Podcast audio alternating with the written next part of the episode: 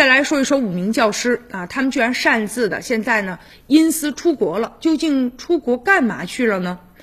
现在呢，邢台市近日就发布了一个通知称。三月二十二号，邢台学院的三名教师未经审批擅自的出国，而三月二十八号的时候，邢台学院再次发生了两名教师未经审批擅自出国，那也给邢台市疫情防控工作造成了极大的被动。那经研究决定，对呢邢台学院予以呢全市通报批评。那当前呢这个境外疫情啊呈加速扩散蔓延的一种态势。那在此背景之下，五名高校的教师未经审批擅自。的因私就出国了，而且说走就走啊。行为也是特别的任性，也让人捏了一把汗。通报当中呢，没有详细的说明这五个人出国的理由，但是这确实是对当地的疫情的防控工作啊，这个负面影响是不言而喻的。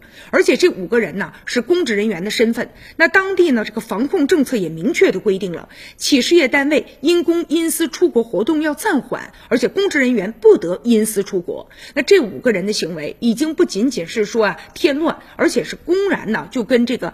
防疫的规定来叫板，这五名教师啊，他们理应啊被依规依法来进行处理。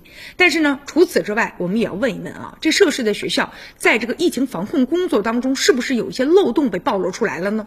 这五个人呢，他是分两批出境的，其中啊，第一批是在三月二十二号啊，这三个人呢，他们就擅自出国了。这个时候就应该呀，加强呢警示和防范啊，怎么还会接二连三的又发现这个有老师师？私自的就出国了呢？确实啊，当地的这个疫情防控要做好呢，管理的闭环。现如今呢，该市这个疫情防控部门对邢台学院啊予以全市的。批评，但是除此之外，是不是也应该追究这个涉事的教师以及相关管理人员的责任呢？而且这五个老师啊，他究竟是为什么出国的？活动的轨迹是什么样的？是否存在呢返程之后瞒报的行为？而且涉事的学校啊，是谁来负责这个事儿？也应该啊详细的进行说明。